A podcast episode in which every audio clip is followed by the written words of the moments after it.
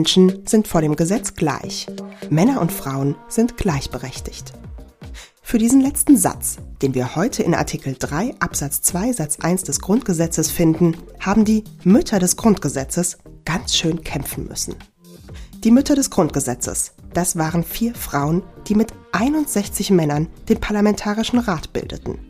Friederike, Frieda Nadig, Helene Weber, Helene Wessel und eben Dr. Martha Elisabeth Selbert. Selbert war Sozialdemokratin und Juristin, lebte von 1896 bis 1986 und hat vor allem für die Formulierung der verfassungsrechtlichen Gleichstellung von Männern und Frauen gekämpft. Ich hatte nicht geglaubt, dass 1948-49 noch über die Gleichberechtigung überhaupt diskutiert werden müsste und ganz erheblicher Widerstand zu überwinden war, sagte sie später einmal. Und das gucken wir uns heute einmal an. Und damit herzlich willkommen bei Recht Nett, liebe Zuhörerinnen. Der Parlamentarische Rat. Oh je, was ist das denn nochmal? Nach Ende des Zweiten Weltkriegs wurde ziemlich schnell klar, dass die Siegermächte zu keiner gemeinsamen Linie in der Deutschlandpolitik finden würden. Der Konflikt zwischen den beiden Machtblöcken Sowjetunion und Amerika und der damit nach dem Zweiten Weltkrieg 1946 und 1947 beginnende Kalte Krieg machte das völlig unmöglich. Im Juni 1948 überreichten deshalb die Westalliierten, also Amerika, England und Frankreich, den westdeutschen Ministerpräsidenten die Londoner Empfehlungen, die dann die Weichen für einen westdeutschen Teilstaat stellten. Diese Londoner Empfehlungen sahen unter anderem die Einberufung einer verfassungsgebenden Versammlung vor, mit dem Ziel, eine Verfassung für den zu gründenden Weststaat auszuarbeiten. Und diese verfassungsgebende Versammlung wiederum war der Parlamentarische Rat. Übrigens, wie auch der Name Grundgesetz und nicht Verfassung, zeugt der Name Parlamentarischer Rat und eben nicht Nationalversammlung davon, dass dieser westdeutsche Staat als ein Provisorium angesehen wurde.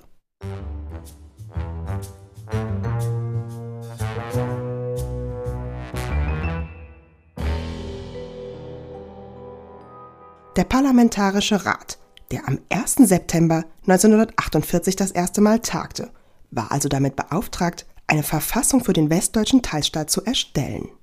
Zum Präsidenten des Rats wurde Konrad Adenauer gewählt. Der Parlamentarische Rat bestand aus 65 Abgeordneten, die von den elf westdeutschen Landtagen gewählt worden waren. Die 65 stimmberechtigten Mitglieder wurden nicht in allgemeiner direkter Wahl, sondern von den einzelnen Landesparlamenten gewählt. Das gleiche galt für die fünf nicht stimmberechtigten Mitglieder, die die Berliner Stadtverordnetenversammlung wählte. Die Landesparlamente entsandten 61 Männer und vier Frauen, 94 Prozent zu 6 Prozent. Helene Weber beispielsweise kam durch eine Intervention der Frauenarbeitsgemeinschaft der CDU in den Parlamentarischen Rat, die mindestens eine Frau in den Beratungen vertreten wissen wollte.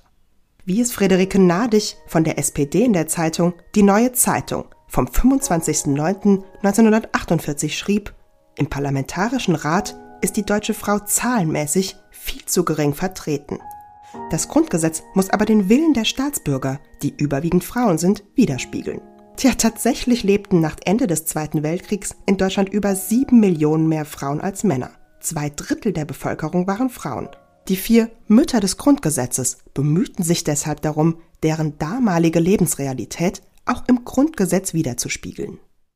Und so haben es die vier Frauen des Parlamentarischen Rates auch geschafft, einen der wichtigsten Grundsteine für die Gleichbehandlung zwischen Männern und Frauen zu legen, nämlich deren Verankerung in unserem Grundgesetz. Ihr könnt euch vorstellen, leicht war das erstmal nicht. Zu verdanken haben wir das vor allem einer der vier Frauen des Parlamentarischen Rates, Dr. Elisabeth Selbert. Kleiner Berufsstolz, sie war die einzige Juristin unter den Müttern des Grundgesetzes. Übrigens waren insgesamt 31 Juristinnen unter den Abgeordneten des Parlamentarischen Rates. Elisabeth Selbert wurde 1896 als Martha Elisabeth Rode in Kassel geboren. Das Geld ihrer Eltern reichte nicht fürs Gymnasium, also besuchte sie die Gewerbe- und Handelsschule des Kasseler Frauenbildungsvereins. Eine Stelle als Fremdsprachensekretärin verlor sie mit Beginn des Ersten Weltkriegs Ab 1916 war sie im Telegrafendienst der Post tätig, wo sie dann auch Adam Selbert kennenlernte, den sie dann 1920 heiratete. Wie ihr Mann wurde Elisabeth Selbert Mitglied der SPD und engagierte sich in Kassel und Niederzweren. Sie stellte dabei für sich fest, dass eine politische Arbeit fachliche Kenntnisse erforderte. Selbert entschied sich deshalb zu studieren. Dafür holte sie zunächst ihr Abitur nach, das sie 1926 als erste Frau in Kassel in einer externen Prüfung bestand. Im selben Jahr begann die Mutter von zwei Söhnen, Jura in Marburg und Göttingen zu studieren. 1930 promovierte sie mit einer Arbeit über Ehezerrüttung als Scheidungsgrund. Ein Jurastudium und eine Promotion war damals für Frauen noch sehr exotisch. Bevor die Nazis die Frauen wieder an den Herd manövrierten, wurde Selbert 1934 gerade noch zur Anwaltschaft zugelassen. Spätestens ab Dezember 1935 nämlich wurden, aufgrund einer Entscheidung des Führers, keine Frauen mehr als Rechtsanwältin zugelassen, obwohl das nach der Reichsrechtsanwaltsordnung von 1935 durchaus möglich gewesen wäre. Ihre Zulassung hatte Selbert zwei Richtern des Kasseler Oberlandesgerichts zu verdanken, die die Zulassung in Abwesenheit des Präsidenten aussprachen. 1934 eröffnete sie eine Anwaltskanzlei in Kassel. Sie übernahm die Kanzlei von zwei jüdischen Rechtsanwälten. Wie sie während des NS-Regimes arbeitete und auch das noch als Frau, die von den Nationalsozialisten immer mehr aus der Berufswelt gedrängt wurden, konnte ich leider bei meiner Recherche zu Elisabeth Selbert nicht ganz feststellen. Manchmal kann man lesen, dass Selbert sich juristisch für Jüdinnen und andere von den Nazis verfolgte Menschen eingesetzt hat, manchmal, dass sie absichtlich keine Mandate übernahm, bei denen es um politische Delikte ging, manchmal, dass sie mit anderen Anwältinnen kleine Widerstandsleistungen leistete, um Urteile abzumildern oder zu verhindern. Nach Kriegsende auf jeden Fall konnte sie als politisch Unbelastete weiter in ihrer Kanzlei arbeiten. Ab 1946 war sie auch Landtagsabgeordnete in Hessen, aber trotz ihrer hohen Qualifikation und der Fürsprache des SPD-Parteivorstands lehnten es die hessischen Sozialdemokratinnen im Sommer 1948 ab, Elisabeth Selbert in den Parlamentarischen Rat zu entsenden. Schließlich sorgte dann der SPD-Vorsitzende Kurt Schumacher dafür, dass sie ein Mandat erhielt. Als Mitglied des Parlamentarischen Rats formulierte Selbert den Gleichheitsgrundsatz Männer und Frauen sind gleichberechtigt. In mehreren Verhandlungen setzte sie sich dafür ein, dass dieser so auch ins Grundgesetz aufgenommen wurde. Zuerst konnte sie Friederike Frieda Nadig, also auch von der SPD, davon überzeugen. Nadig gehörte auch dem wichtigen Grundsatzausschuss des Parlamentarischen Rates an. Die Mehrheit der anderen Mitglieder des Parlamentarischen Rates, einschließlich der beiden anderen Frauen, Helene Weber und Helene Wessel, wollte allerdings zuerst die Formulierung der Weimarer Verfassung ins neue Grundgesetz übernehmen. Männer und Frauen haben dieselben staatsbürgerlichen Rechte und Pflichten. Als sich dabei abzeichnet, dass die Gleichberechtigung der Frau nur als staatsbürgerliche Gleichheit garantiert werden soll, richtet Selbert ihr Interesse ganz auf diese Frage. Sie wollte nämlich die Gleichstellung als imperativen Auftrag an den Gesetzgeber, wie sie es selbst ausdrückte. Das heißt, der Staat sollte verpflichtet werden, alle bestehenden Regelungen, beispielsweise im Ehe- und Familienrecht, zu überarbeiten und dem Grundsatz anzupassen. Auch die zukünftige Gesetzgebung sollte danach ausgerichtet werden. Ihre Formulierung wurde im Grundsatzausschuss am 30. November 1948 abgelehnt und noch einmal im Hauptausschuss am 3. Dezember 1948 verhandelt. Aber auch hier fiel der Antrag in der ersten Lesung mit 11 zu 9 Stimmen durch. Und sogar die CDU-Politikerin Helene Weber und die Zentrumsabgeordnete Helene Wessel stimmten gegen ihre Forderung.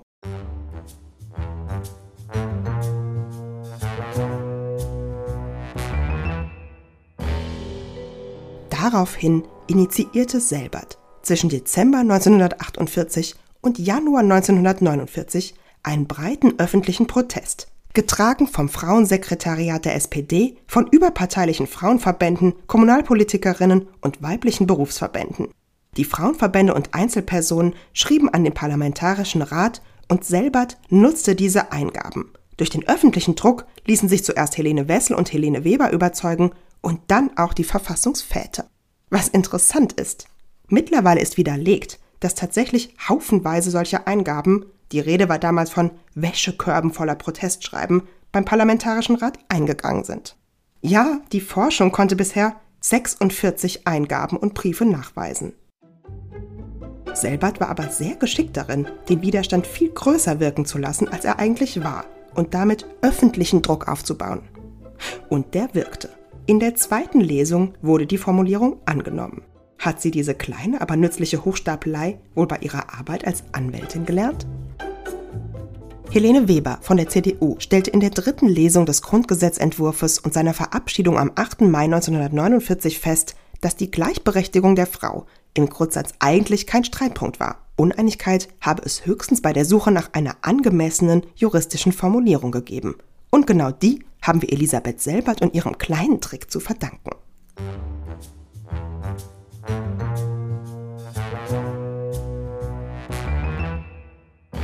Durch die Aufnahme des Gleichberechtigungsgrundsatzes ins Grundgesetz, in der von Selbert durchgesetzten Formulierung, war der Gesetzgeber verpflichtet, alle dem Prinzip der Gleichberechtigung entgegenstehenden Gesetze anzupassen. So mussten beispielsweise viele der Eheregelungen, die im BGB um 1900 installiert worden waren, geändert werden. Aber in der Realität blieb dieses Ziel in den Jahren nach 1949 erst einmal Theorie. In der Nachkriegszeit galten in der Bundesrepublik in vielen Bereichen noch die Gesetze der Kaiserzeit. Paragraph 1354 des BGB sah beispielsweise vor, dass dem Mann die Entscheidung in allen das gemeinschaftliche eheliche Leben betreffenden Angelegenheiten zustand. Außerdem durften Ehefrauen nur mit Zustimmung ihres Gatten ein Konto eröffnen und es war ihnen verboten, gegen den Willen ihres Mannes eine Erwerbsarbeit aufzunehmen. Im Grundgesetz von 1949 waren dazu aber bereits Vorkehrungen getroffen worden und Artikel 117 bestimmte, dass Gesetze, die der Gleichberechtigung zwischen Mann und Frau entgegenstanden, bis zum 31. März 1953 ihre Gültigkeit behalten dürften dann aber durch neue gesetzliche Regelungen abgelöst werden sollten. Tja, aber tatsächlich war es erst am 3. Mai 1957 soweit. Da beschloss der Deutsche Bundestag nämlich das Gesetz über die Gleichberechtigung von Mann und Frau auf dem Gebiet des bürgerlichen Rechts, das sogenannte Gleichberechtigungsgesetz. Die neuen Regelungen hatten zum Ziel, die in Artikel 3 Absatz 2 des Grundgesetzes festgeschriebene Gleichberechtigung von Mann und Frau umzusetzen auch wenn das erste Gleichberechtigungsgesetz die Emanzipation der Frau nicht ganz umsetzen konnte. Es war ein großer Schritt. Eine wichtige Ergänzung zu Artikel 3 Absatz 2 des Grundgesetzes kam im Rahmen der Wiedervereinigung dazu. Die gemeinsame Verfassungskommission beschloss am 16. Januar 1992 den Zusatz Der Staat fördert die tatsächliche Durchsetzung der Gleichberechtigung von Frauen und Männern und wirkt auf die Beseitigung bestehender Nachteile hin. Der Staat und seine Organe sind damit also verpflichtet, aktiv auf die Verwirklichung der Gleichberechtigung hinzuarbeiten. So, liebe Zuhörerinnen, dank Dr. Elisabeth Selbert und im Laufe der Debatten auch den anderen Müttern des Grundgesetzes ist die Gleichberechtigung zwischen Männern und Frauen heute ein verfassungsrechtlich abgesicherter Grundsatz. Dem Quartett haben wir aber noch anderes zu verdanken. Friederike Frieda Nadig beispielsweise kämpfte vor allem gemeinsam mit Helene Weber um eine grundsätzlich verankerte Lohngleichheit von Männern und Frauen. Tja, das war nicht besonders erfolgreich, ansonsten könnten wir uns Begriffe wie den Gender Pay Gap wohl sparen. Mit Helene Weber kämpfte Frieda Nadig auch für eine Gleichstellung von unehelichen Kindern. Auch wenn die nicht ins Grundgesetz übernommen wurde, finden wir immerhin in Artikel 6 Absatz 5 Grundgesetz den Grundsatz, dass unehelichen Kindern durch die Gesetzgebung die gleichen Bedingungen für ihre leibliche und seelische Entwicklung und ihre Stellung in der Gesellschaft zu schaffen sind wie ehelichen Kindern. Helene Weber, die bereits der verfassungsgebenden Nationalversammlung der Weimarer Republik angehörte, setzte sich außerdem für die Aufnahme des Artikel 6 Absatz 4 des Grundgesetzes ein. Jede Mutter hat Anspruch auf den Schutz und die Fürsorge der Gemeinschaft. Hier arbeitete sie vor allem mit Helene Wessel zusammen. Übrigens die erste Frau in der deutschen Parteiengeschichte, die ab Oktober 1949 als Vorsitzende an der Spitze einer Partei stand, nämlich der Zentrumspartei. Die vier Mütter des Grundgesetzes waren also recht inspirierende Persönlichkeiten. Elisabeth Selbert kandidierte zwar für den ersten Bundestag, konnte aber kein Mandat erringen. Auch die Nominierung zur ersten Richterin am Bundesverfassungsgericht scheiterte. Bis 1958 war sie aber SPD-Abgeordnete im Hessischen Landtag. 1958 zieht sie sich aus allen politischen Ämtern zurück und ist bis zu ihrem 85. Lebensjahr Rechtsanwältin in ihrer eigenen Kanzlei. Auch wenn sich seitdem viel getan hat. Vielleicht wäre Selbert heute enttäuscht, würde sie sehen, dass auch 75 Jahre später der Frauenanteil im Deutschen Bundestag immer nur noch bei 35 Prozent liegt und der unbereinigte Gender Pay Gap bei 18 Prozent. Wie sie es 1981 noch ausdrückte, die mangelnde Heranziehung von Frauen zu öffentlichen Ämtern und ihre geringe Beteiligung in den Parlamenten ist schlicht Verfassungsbruch in Permanenz.